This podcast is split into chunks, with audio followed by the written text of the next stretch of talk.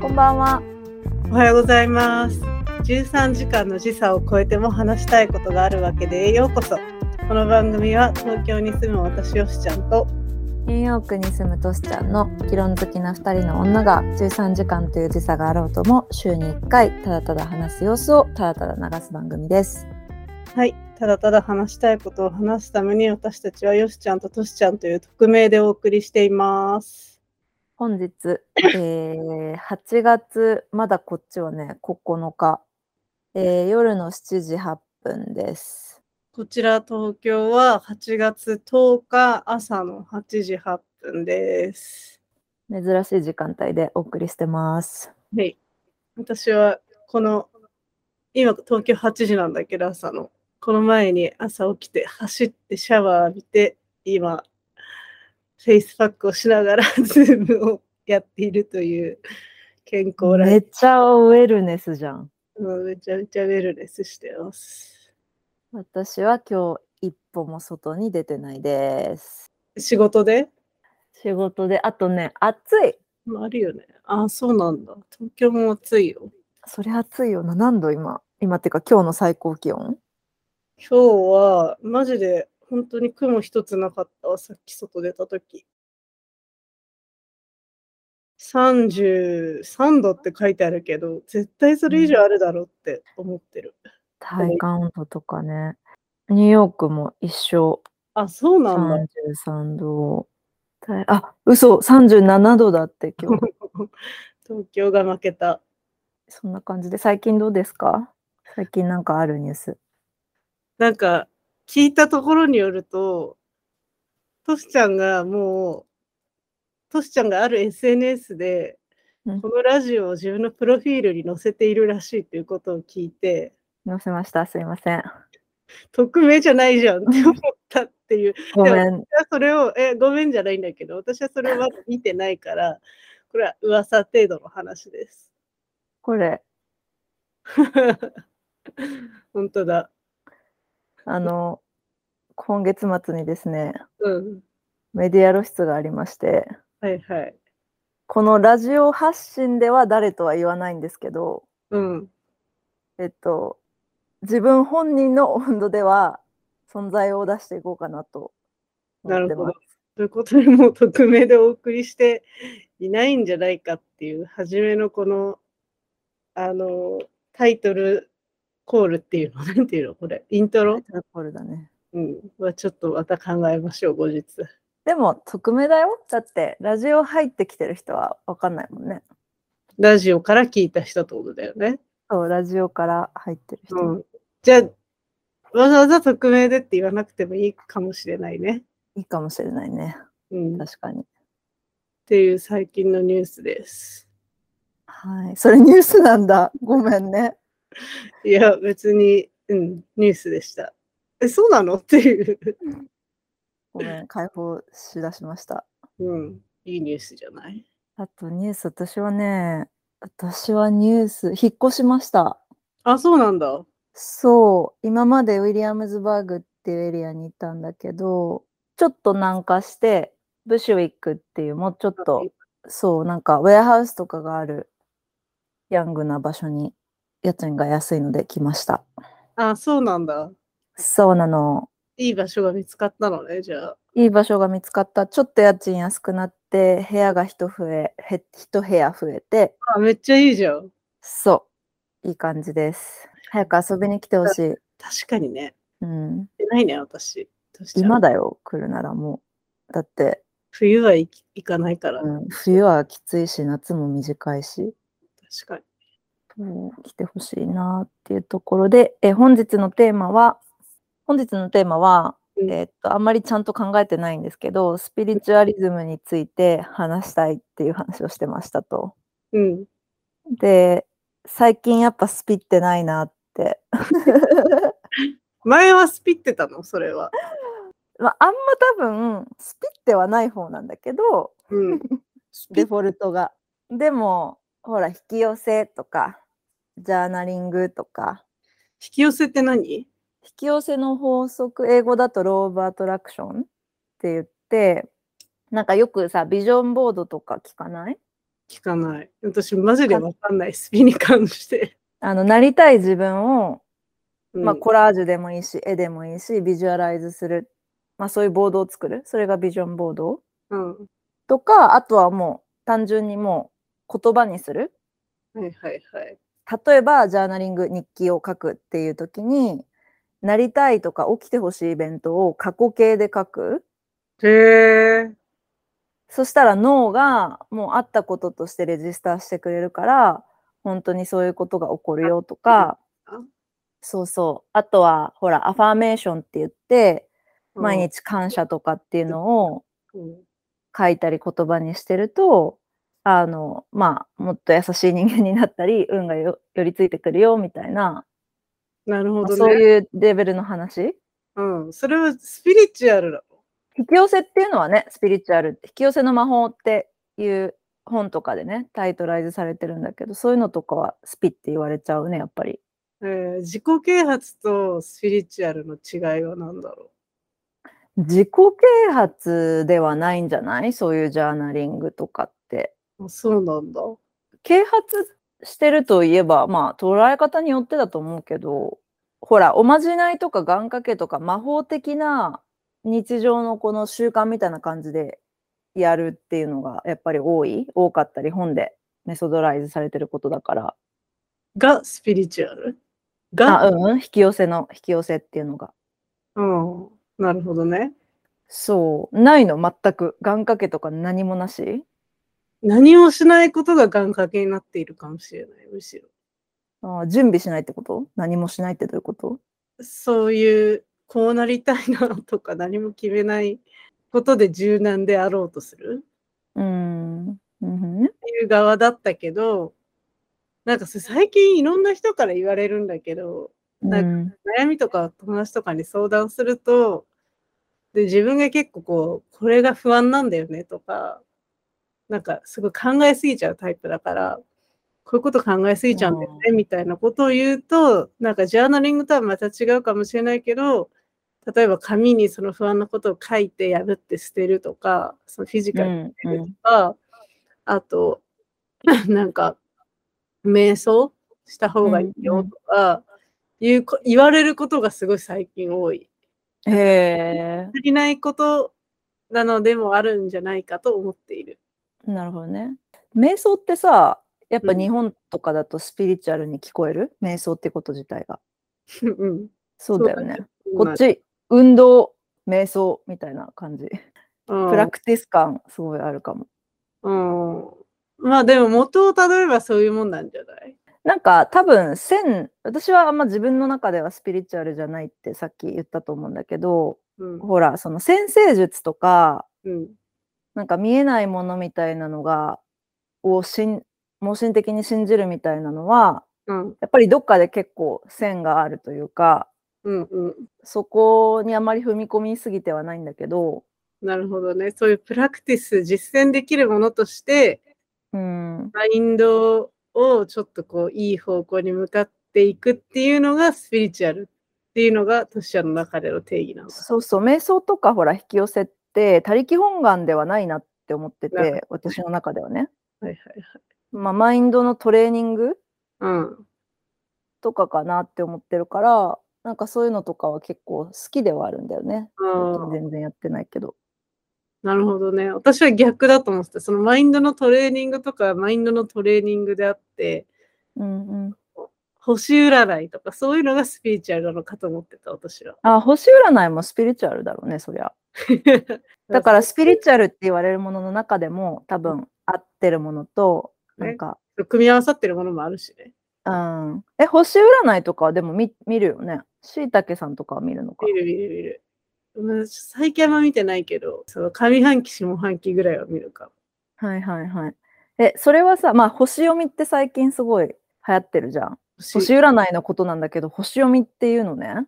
えですっごいアメリカとかでも流行っててー、うん。いろんな細かいアプリとかがあ出でもなんてていいよね。裏、なんとかなんとかみたいなやつでしょ。そうそう単なる12星座だけじゃなくてあるね。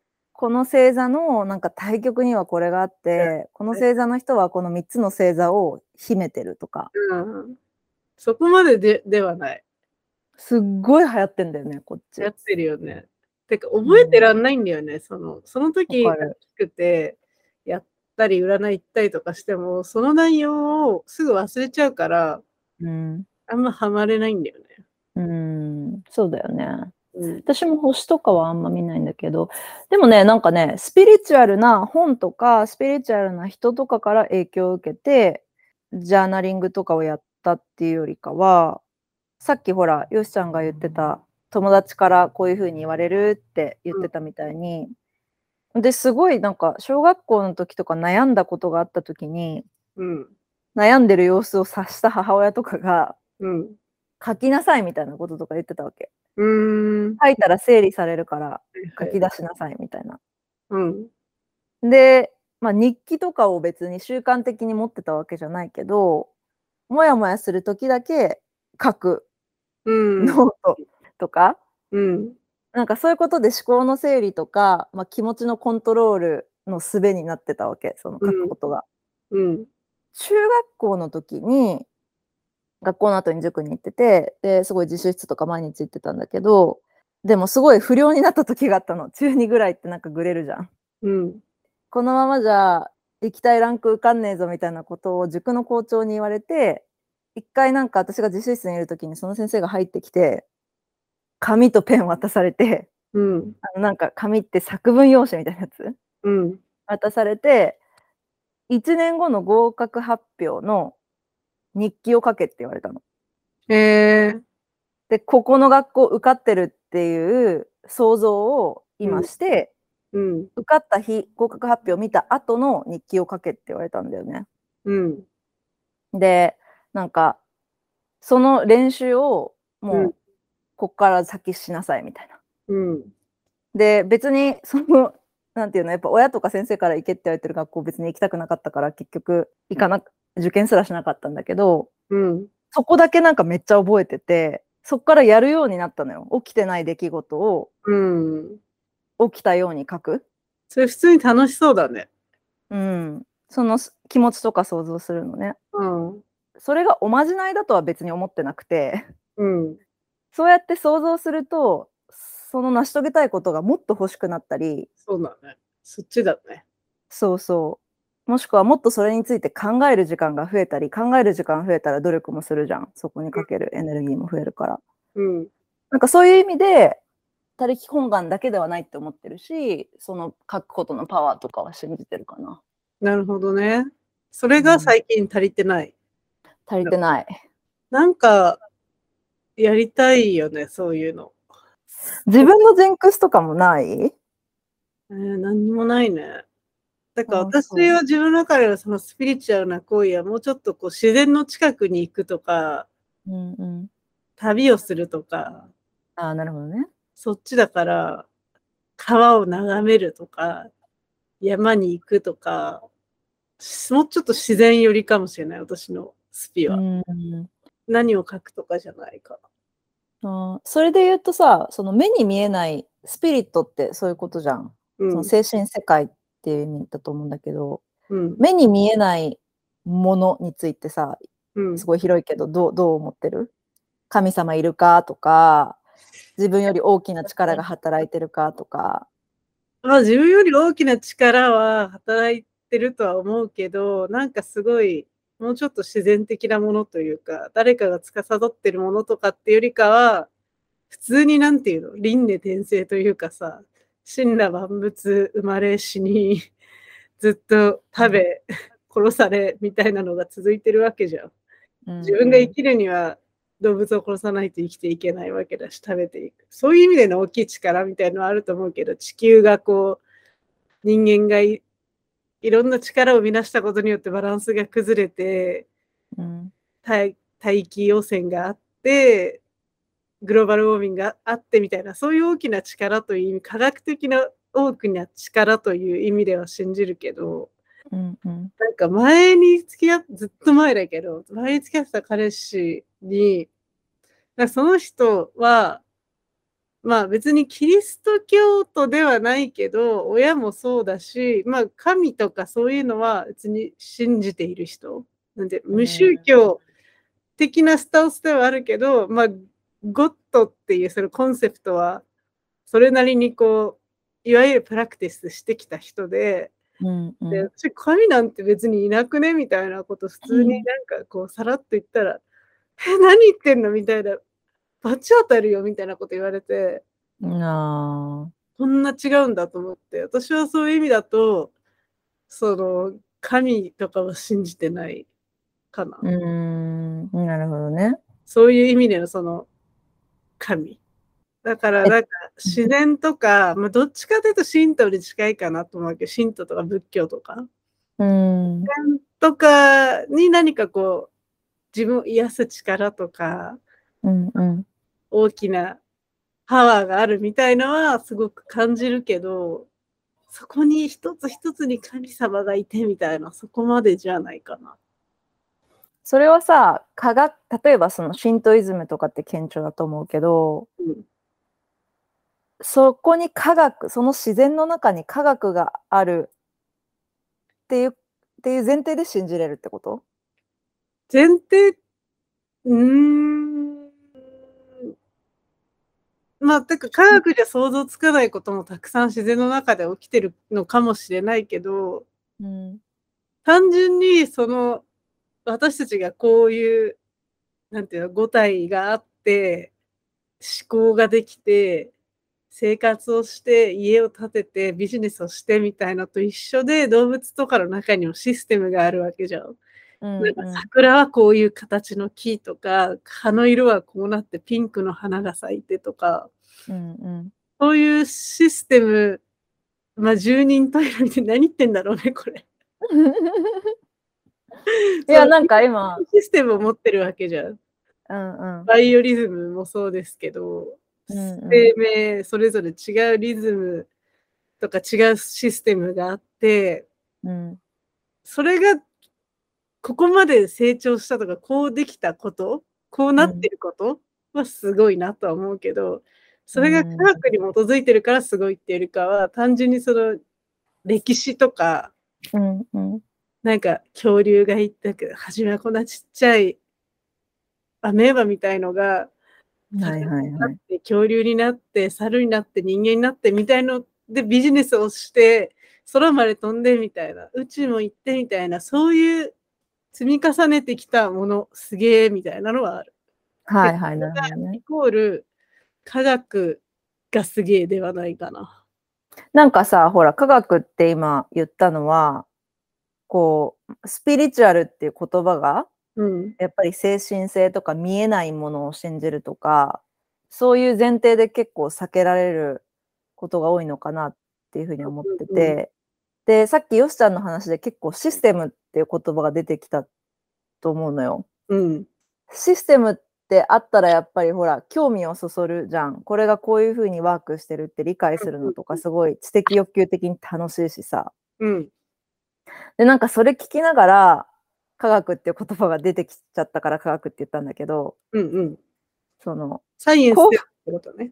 そうそうでなんかそのそれを考えた時にうん、なんか幸福の科学とかめっちゃおもろいなって思ったの。いや、だから普通にすごい私スピリチュアルのことに興味ないわけじゃない。めっちゃ興味ある。うんうんうんい、やなんか幸福の科学について私あんまりよく知らないんだけど、うんニュースとかでさらっと見るぐらいしかうん、だけどもうそう完全な完全なイメージね完全なイメージだし独断とかなりの偏見なんだけど、うんまあ偽科学というかそのなんかあれは行き過ぎた宗教的なあるんじゃない、うんその成り立っているシステムが。ちゃんとメイクセンスそうしたそうそうのがあるんじゃないあそう思そう想像してるんだけどなんていうのそのシステムっていうのを作るための科学っていうバックグラウンドを縦にしてすごい人に信じてもらうピーシよックうになのかもしれないな、あれは。何何ハッピーサイエンスじゃなくて、ハッピーシステムなのかもね、あそこは。あありえるよねだからなんかなんつうの科学っていうのを一つ論拠みたいな感じのバックボーンにして人に信じてもらうシステムとかセオリーっていうのを作って売っているよなっめっちゃ天才じゃないかも、それって。すごいよね。でもなんかそう考えたときに、そこまで考えて、ジャーナリングと。なんてなってジャーナリングと何にも違わなくないえそうなのよそうなのそこがなんか言いたくて、うん。そう思った時にほら科学とスピみたいなのが若干の二項対立と今してうん私は話してるじゃん。うんうん。そうした時に、だようん。 面白いね、この話。そうした時にガリレオ・ガリレイはさうん、 の時代はうん。科学は役に立つ学問ではなかったじゃない。その時代は宗教こそが学問だったじゃない。うん。で、なんか地動説、宗教裁判にかけられて、みたいな話とかがあったことを考えると、うん。同じだなって思ったっていう話。い や、 同じだよ、マジで。宗教も科学も結局は信じるか信じないかなんだよね。何をその時の社会がコモンセンスとしてるかでしかないもんな。そう。いや、面白いよね。でもすげえ脱線強いよね、やっぱり。すごい思うけどさ、信じるものがある人ってすごく強いよね。それが BTS でもいいし、うんうん。そういう推しがいるとかでもいいんだけど、なんかこう、一個めっちゃ好きなものとか、めっちゃ信じるものがある人ってやっぱ超強いなって思う。うん、なんかそういう意味で言うと宗教ってめっちゃ便利なツールだよね。ほら、宗教を通して宗教が学校だったりしたわけじゃない、うんうん。で、裁判システムとかそういう法でもあったわけだし、うん。それを、それでなんか、まあ、倫理的な規範っていうのを社会にほら、理解してもらって、うん。こう、社会を作られてる。それは、例えばなんか、イスラム教だって、仏教だって、えーキリスト教だって人は殺しちゃいけないじゃん、原則的に。うん。なんか、そういう広い倫理観みたいなのはやっぱり社会ベースで持ってて、うん。宗教って文化だなって思うだから、そうやって作られてきたんだなって。ね。うんしかもその初めのさ、マインドトレーニングとかと何も変わんないじゃん。うん宗教もやっぱ自分、それがあることで自分が強くなって、自分の生活が良くなったり、人に良くしようと思ったりするってさ、人間のマインド、すごい、それだけ強くなるってすごいなとも思うし、それって科学でもあるよね。そうだね。なんか、うん一個やってみたい種類のスピリチュアルがあるとすれば、これをスピリチュアルって呼ぶのかすらわからんが、うん。なんかさ、よくあるじゃん。前世を呼び起こすとかさ、はいはい、あはい。の、なんかそういうマインドが乗っ取られる系やってみたい。へえ。なんでうん。そんなこと起こりえないっていう自分の中の常識があるけど、うんそれを取り払われたい。たへーそういう体験をしたい。ああ、体験、うん。それでも乗っ取られると思っている前提で乗っ取られてみたいってことでしょなんて言ったらいいんだあろ聞かないかもしれないね。う。そう、私聞くはうずんないじゃんと思っちゃうから、多分自分から挑戦もしないかもしれない。でも聞くはずないじゃんって私も思ってるけど、だからやりたい。なるほど。なんだろう、やってみたいの。だから私がす実践したことがあるスピリチュアルなものといえば、そういう占い、手相、タロット、タロットやったことあるんだ。あるある。それはどのぐらい参考にしてるのいや、普通にめっちゃ面白いなって、その時は思うよ、聞いてて。ただもう忘れたよね、言われたこと。はいはいはい。なるほどね。いいことしか覚えてないとか、よく言うじゃん、占いって。うんうんうん。そうだね。そんぐらいかな。乗っ取られるね。あ、でもなんかその、よくさ、日本のお祭りとかでさ、うんなんか3日3晩踊り続けるとかさ、神楽とかをさ、へとか、ごま行みたいな、その火炊いて、それも本当何にも飲まず食わず、水も口にせずずっとこう、祈りを捧げるみたいな、そういう自分を極限状態状態に置いてトランスさせるみたいな、そっちはいに、はいはい。なんかさ、なんか読んだな、昔。あのね、山あの口の修行とかそういうやつ。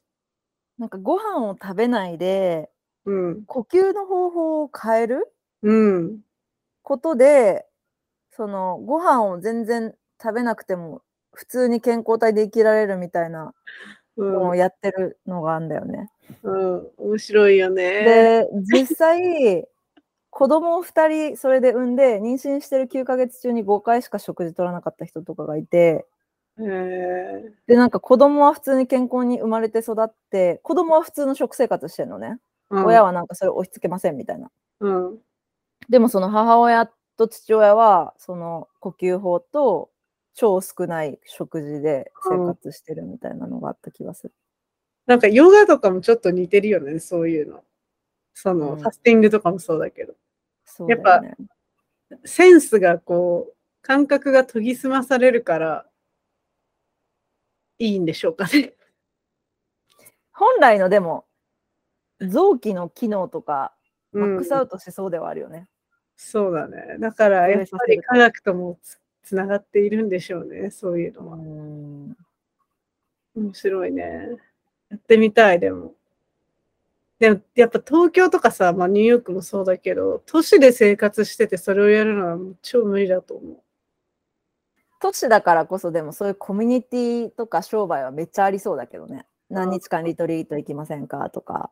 う。うんうんうん。そう、だからそのリトリート行くみたいな強制的なスイッチオフがないと、普通にこの普段生活してる自分の家の中でそれをやるって結構難しいよね。確かにね。まあスピリチュアルと話ずれるんだけどさうん。陰謀論とかさうん。信じてる人がめっちゃ危ないとか壺かわされそうとかよくある話だと、うん。そういう人がもし友達にいたとしてうん。自分がその人をうん。まあインテンションとしては救いたいっほう。て思った時にはどうしたらいいのかな陰謀論って言わせても少なからずそういう人いいない今割に私前も話した気がするけどこのポッドキャストで友達がそのウイグル問題とか何にも信じてない人がいてああねあるなんかこうあれはイギリスとかアメリカが作った陰謀だから本当にあれは囚人の収容施設であって、うんっていう人がいてね、うんまあ、陰謀論とまでは言わないけどその私とは意見がちょっと違うなと思った時にすもうね変えられないもう議論にもならないというか対話にならないからそれはもう対話をしないいやす始めしようと思ってえみたいなその普通に普段の生活ではめちゃめちゃ仲いい人だったからなんかえみたいになっちゃってその話の流れからその話をしようとしてしてたんじゃなくて話の流れからたまたまそういうチベットとかウイグルとかの話になってうんで、いや、あれは、みたいな。アメリカとかがもう合成で作ってて、みたいな。写真とか。っうんうんて言われて、あ、マジかってなって、ちょっと、え、でもさ、みたいな。自分が知ってる事実とかをこうちょっと並べたりするけど、うんもう聞く耳を持たないから、向こうは。うんなるほどねだから変えよう、だから別に政治の話だし、意見が違ってても、自分に直接的に何かこう被害を被るわけでもないから、もう変えようとは思えなかったです、その時は。なるほどねなんかその陰謀論的なセオリーの種類でもさうん。あの、まあ、これは私のすごい主観だからこういう話が出てくるんだけど、うん。例えば、すごい在日として育って、在日なんかはこういうやつばっかりだとか、何か犯罪を犯した人がいたらすぐ在日だっていう人とかがいるのとかをすごい、ほら、胸にぐさって刺さる感じで見て育ってきたわけじゃないうん。うん。うん。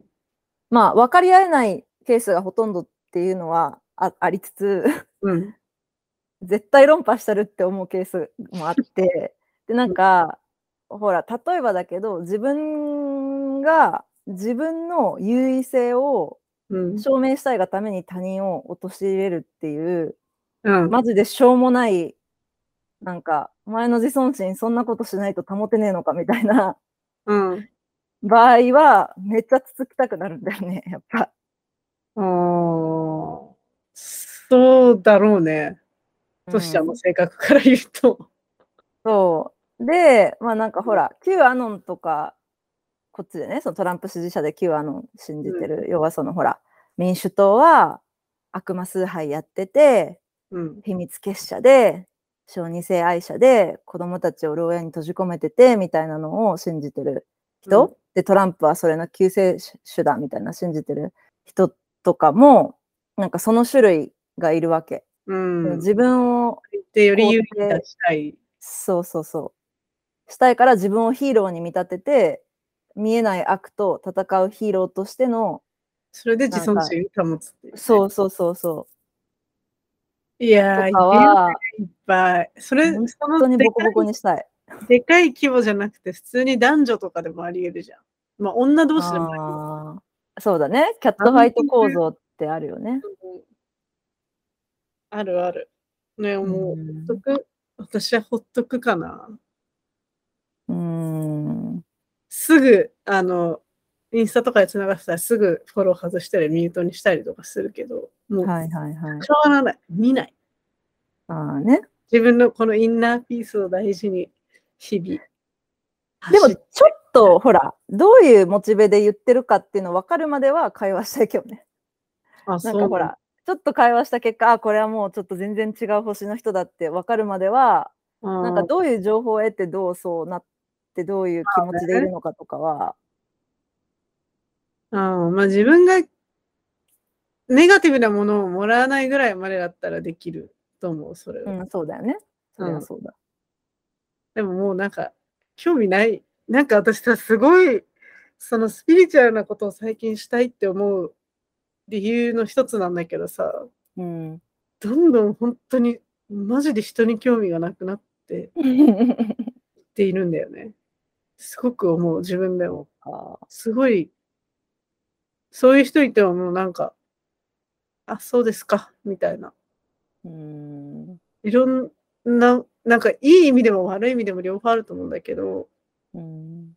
いろんなものにどんどん興味がなくなっていっている。なんかそれはほら、この間京都行って、ちょっと自分時間みたいなのを作ったことで、変わってきたりとかはしなかったのうーん、自分時間を作ったからなのかな。というか、なんか、前からよく言うことだけど、やっぱり一人でいると一人でいるのがすごく楽になって、人といる時間がすごく億劫になっていくじゃん、人間という生き物って。そうね。今多分そのフェーズでコロナになる、ほどコロナにもなってさ、ああ、そうだね。言ってたね。ど どうでしたかコロナ、コロナ体験は。意外とちゃんとしっかり4日間ぐらい熱出て、ええ38度とか、まあインフルよりかはマシだけど、あんま解熱剤とか効いてるイメージなくて、普通に自分の免疫力で治したって感じなんだけど、うん、そうか、そうか。そうそれもあってなんか10日とか人に会ってないし、うん、今日までなんだけど一応。隔離がね。うん隔離って走っていいのかなわかんないけど、まあ、コンビニとか全く行かないから走ったんだけど、うん、そう、だからなんか、どんどん人に会いたくなくなってきているよね。うんだからもうちょっとまた、こう自分自身をディグりたいというか、はいはいはい。私、人に会いたくないの、デフォルトだな。そうだよね。私はもなんとかもとずっと人に会ってる人だったからかもしれない。そうだよね、確かに。このギャップが。なんかね、1対1は楽しいんだよな。そうそうそう。1対1ならいいけど、そこ4人とかなるともう無理だよ大ね。変だよね。 3人がマックスよっうん。ていう感じだね。だから、ちょっとやってみようかな、ジャーナリングとかビジョンボールとか。やってみて、でやっも、てみて、効果を感じれれば、ぜひ教えてください、このラジオで。そうだね。なんか私多分そのなりたい自分とか、自分の肩書きとかをこう、なんて言ったらいいのかわかんないのって、多分、そうできなかった時とか、自分がそのクオリファイドされてないって自覚した時に傷つきたくないからだと思うんだけど、うーん、なるほどねや。らない理由。みんでなそうだよね。日記とかもできない理由は多分後で見返した時に私も前やってたのその本当に前ねうんもやもやした時に書く日記みたいのやってたんだけど、後で何年後かとかに忘れた時に見返した時に、めっちゃ恥ずかしい気持ちになるんだよね、なんか。わかる。自分やでーみたいな。それが嫌で書いてない。なんか4歳ぐらいの時に幼稚園の子にラブレター書いたんだけど、もうひらがなも書 け、書けてるか書けない。で、それ親が見て、うん。で、お母さんが部屋入ってきて、うん。読んだんだけどね、ごめんね、っつって。多分本人には渡さない方がいいんじゃないかなって言われて。 うん、えー、すげえおかん。現実的。そうそう。そっからもう全部に鍵かけたよね。 4歳から机、棚、うん。すごいね。なんか日記もほら、鍵、あったあロっケたットみたいなのついてる日記使ってたよ。すぐ壊せるような鍵ね。そあったね。そうなんだよね。でもちょっともう一回やってみようかな。う。私は、私はシャーマン、シャーマンに会いたい。リトリートをググるね。あーあ、なんかそのシャーマンとかも私やったことある。やったことあるっていうか行ったことあるよ。ほんとバあ、リそうなの山奥のやっシたャんーマだ。ン。うんどうだったのその体験は。そこに行くというその体験がスピリチュアルだったから、マジで真っ暗で、うんパリの山奥、電気、電気1個しかないみたいなうん。ところい行って、その人がどうスピリチュアルだったかわかんないけど、その体験がおもろかった。ではいはいはい。いいね。私もアシュラムに2週間入ったことあるよ、インドあの。ーそういうのやりたいよね。うん、なんかでもね、すごい楽しい体験だったし、オーガニックなものだけ食べて体の調子とか超良かったし、うん、ヨガ尽くしで体の調子も、まあ、さらに良くなってたんだけど、はいねなんかやっぱほら、あのグルみたいな人はいはい。の中で、あのめっちゃ落ち着いた人もいれば、うん。ちょっとほら、この教えはなんでこういうことなんですかとか、こういうことが起きたら、起きて教えにそぐわそぐえなかったらどうしたらいいんですかみたいな会話とかやっぱりしたときに、うんそういうなんか質問が、多分自分とか宗教自体を批判されたかのように捉えて、バーって激しくなる人とかもいて、へえ。なんかほら、すごい大きく対別すると、さっき言った、あの、在日ヘイトと一緒で、そうそう、集団的にナルシシスティックになってて、あ少ーしなんか自分を批判されたように気になっちゃうリアクションとかを持ってる人もいたね。うん、すごい難しかった。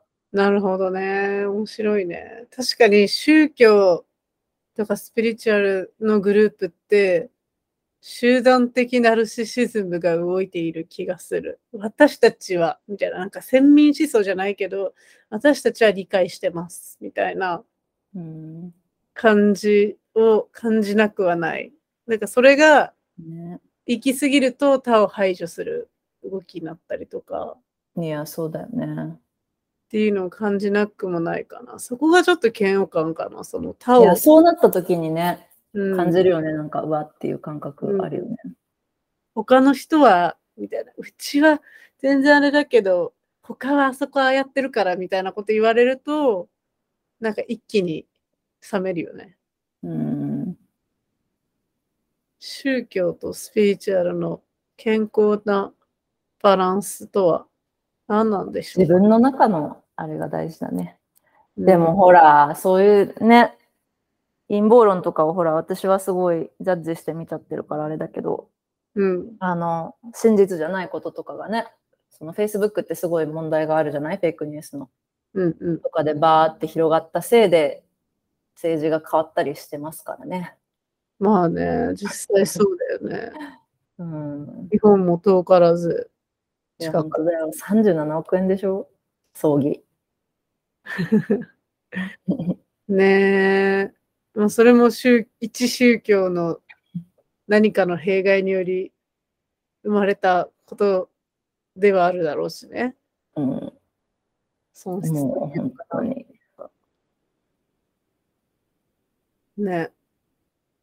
はい。そんなところで。うん。今日はスピリチュアルの話じゃなかったよね。何だったのかなまあ、宗教、科学。解剖スピリチュアルみたいな。いみたいな。 スピリうちらの中のスピリチュアルレベルを確認した回だったね。 うん。はい。そんな感じで、えーまた次回ですかね。お便りがある人がもしいたら、えー、Twitter の 13H アパートまで DM をいただくか、えー、13H アパート at gmail.com までメールをください。はい。お待ちしております。お待ちしております。それではまたら再来週。ははい。ーい。じゃあねー。ババイバーイ。イバイ。